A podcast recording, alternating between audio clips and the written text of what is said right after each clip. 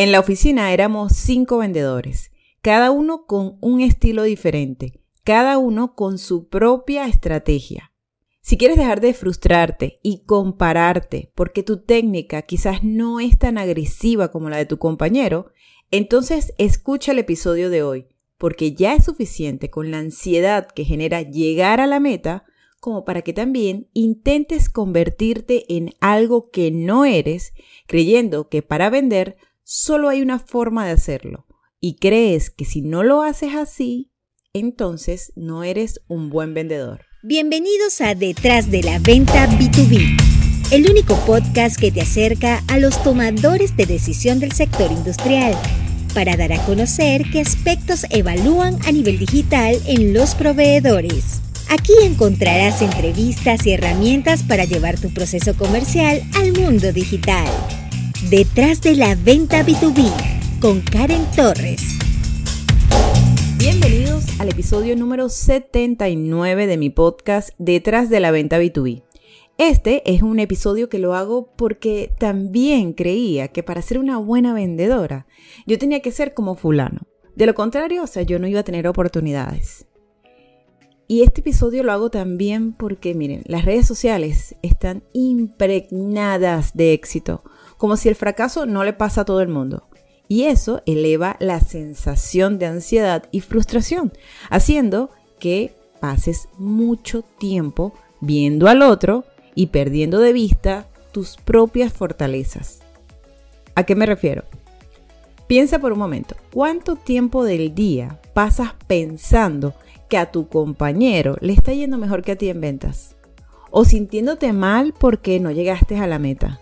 Incluso pensando que quizás no eres tan buen vendedor como fulano porque resulta que él cierra más ventas que tú.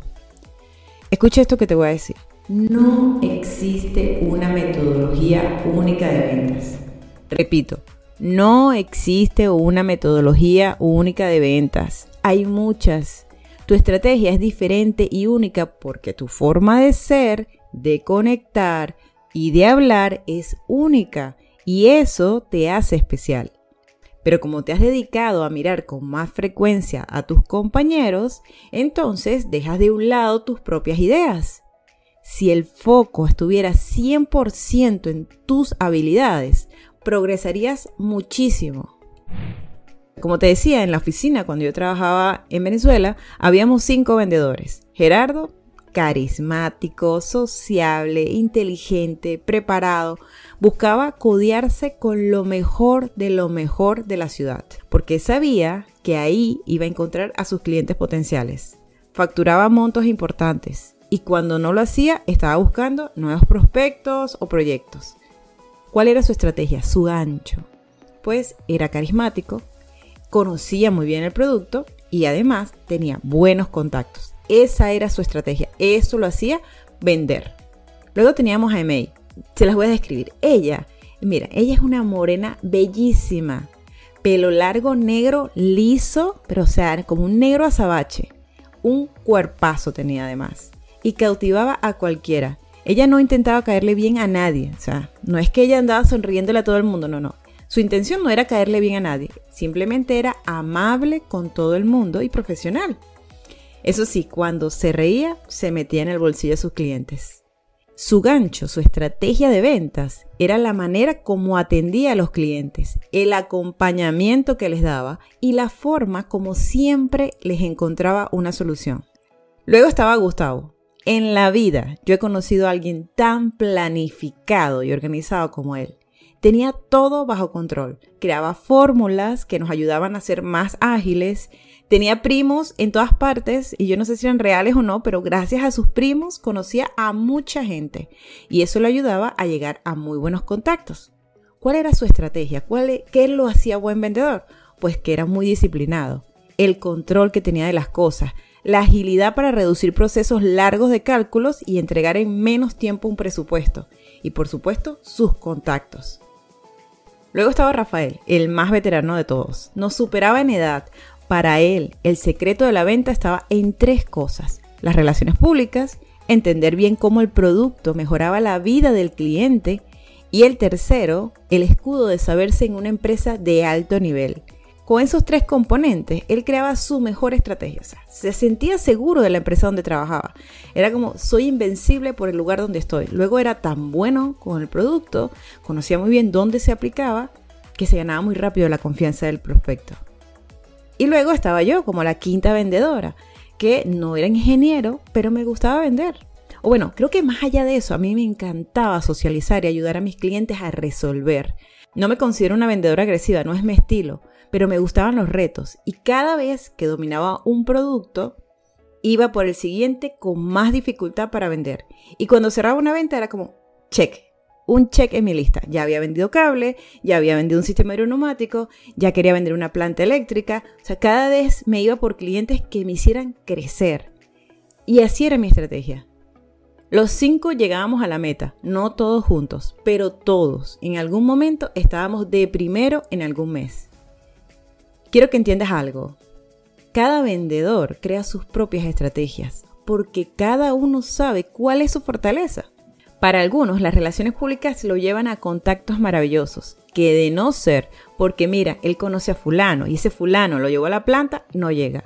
Y no es que sea suerte, no es que sea un muy buen vendedor. Lo que pasa es que tiene el talento para saber relacionarse.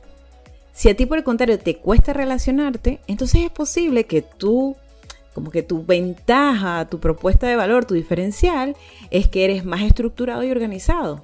Entonces tus resultados son porque eres disciplinado con tus actividades y por ese orden. Sabes muy bien lo que te corresponde hacer cada día y lo haces. Otra alternativa es que, bueno, seas muy bien parecido y ya saben, la belleza ya sea masculina o femenina también es una fortaleza para vender. Cada quien tiene su metodología para hacer sus acercamientos y cierres. Cuando doy mis cursos hay vendedores que se emocionan y crean contenido porque les gusta el hecho de retarse a hacer cosas diferentes. Y luego, bueno, ven resultados y comprueban que realmente ese camino funciona. Pero hay otros que por el contrario se trancan, creen que no nacieron para esto de las redes y prefieren seguir haciendo las cosas como las venían haciendo antes. Al final, todo está bien, porque todos somos diferentes, porque cada quien tiene una manera de pensar y de actuar. Con esto no quiero decir que hay que conformarse. No, yo me conformo porque hasta aquí. No, no, nada de eso. Porque si tú ves que hay una estrategia que le está funcionando muy bien a tu compañero y resuena contigo, oye, tú puedes sumarla a tu kit de herramientas. Si por el contrario ser agresivo no es lo tuyo, pero le funciona bien a otro, está bien para ese otro, pero no para ti. No puedes, o mejor dicho, no debes convertirte en algo que no eres porque crees que es lo único que funciona. Resulta que la vida no es blanca o negra. Escucha esto que te voy a decir. ¿Qué tal si todo lo que concluiste acerca de la forma de vender ni siquiera es real? Y lo único que es real es lo que funciona para ti. ¿Qué tal si reconoces que sabes más de lo que crees? Repito, ¿qué tal si todo lo que concluiste acerca de la forma de vender ni siquiera es real? Y lo único que es real es lo que te funciona a ti. ¿Qué tal si empiezas a reconocer que sabes más de lo que crees? Cuando enfocas la linterna en ti y te reconoces desde el vendedor que puede lograr también sus objetivos usando las estrategias que más resuenan, que más le resuenan, créeme que te habrás liberado de tantos paradigmas y tu proceso comercial comenzará a dar mejores resultados. Pero primero debes reconocer tus propias fortalezas y dejar de compararte. Deja de compararte. El mundo de por sí está lleno de personas con diferentes formas de pensar. ¿Por qué vas a creer entonces que solo hay una manera de vender? Pero como te decía al principio, pasas tanto tiempo viendo al otro que te olvidas de descubrir tus propios talentos, tus propias habilidades. Hoy quiero que hagas un ejercicio tanto si eres nuevo en ventas y me estás escuchando, como si ya tienes mucho tiempo. Mi terapeuta me dice lo siguiente, cada vez que veas algo que te da miedo, que te asusta, que te hace sentir pequeño o que no eres capaz, escríbele en una hoja. Escribe, siento miedo porque creo que no tengo esta habilidad para. Y luego pregúntate, ¿qué necesito para hacer cambiar o modificar esta idea? Los miedos no se resuelven solo pensando, porque mientras más tiempo pasan en tu cabeza, solo crecen Pero cuando los sacas de ahí y los enfrentas en una hoja, dejan de ser grandes y le encuentras solución. Te lo puedo garantizar. Y esto aplica para todos los miedos y preocupaciones que tengas en la vida. Sácalos de tu cabeza y aterrízalos en una hoja. Enfréntalo con preguntas. Este ejercicio es tan liberador que estoy segura se va a convertir en una práctica que harás de manera seguida y que le va a dar luz a tu camino. Cuando veas que tu compañero llegó a la meta y tú estás lejos, en vez de sentirte que no eres buen vendedor, anota, ¿qué puedo mejorar? Y cada día elígete. Asígnate tareas que te permitan acercarte a ese lugar donde tú quieres estar. Todos los días tomamos miles de decisiones. Decide siempre pequeñas acciones, pequeñas acciones que sean como una pieza que va a armar el gran rompecabezas y luego construye tu propio proceso en base a las pequeñas tareas que te asignaste y que decidiste, porque te permitirán acercarte donde quieras estar. Hoy hago tres prospecciones, hoy llamo por teléfono, hoy envío un correo, hoy hago visita. O sea, ustedes escojan dentro de la gran cantidad de acciones que hay que hacer, escoge, decide qué tareas te vas a asignar cada día y hacerlo de manera seguida, con disciplina, con constancia, créeme que va a traerte muy buenos resultados. Recuerda, pequeñas elecciones acertadas, más constancia, más tiempo, es igual a una diferencia radical. Eso es mejor que estarte comparando o frustrando porque no eres tan bueno como fulano o porque no vendes como mengano. Decide tus batallas, decide tus acciones y sobre todo escoge tus pensamientos. Identifica si te están ayudando a llegar a donde tú quieres estar o solamente te están llenando de inseguridad y pánico. Todos tenemos talentos, todos. La próxima vez que te vayas a comparar, hazlo con tu versión del año pasado o la de hace seis meses y reconoce en qué has avanzado. Te va a dar más seguridad y reconocerás que también eres bueno desde tu propia trinchera. Y con eso me despido, espero que este episodio de verdad te haya gustado, porque yo sé la cantidad de miedos que tenemos como seres humanos, como vendedores, como padres, como amigos, como hermanos, pero si esos miedos y esas comparaciones que tenemos y que sentimos y que nos hacen sentir más pequeños, las enfrentamos y las convertimos en actividades diarias que se hagan de forma disciplinada, todo cambia, todo, todo cambia. Así que espero que lo pongas en práctica, que te haya gustado este episodio. Recuerda que estoy en LinkedIn como Karen Torres, formación en ventas para el sector industrial.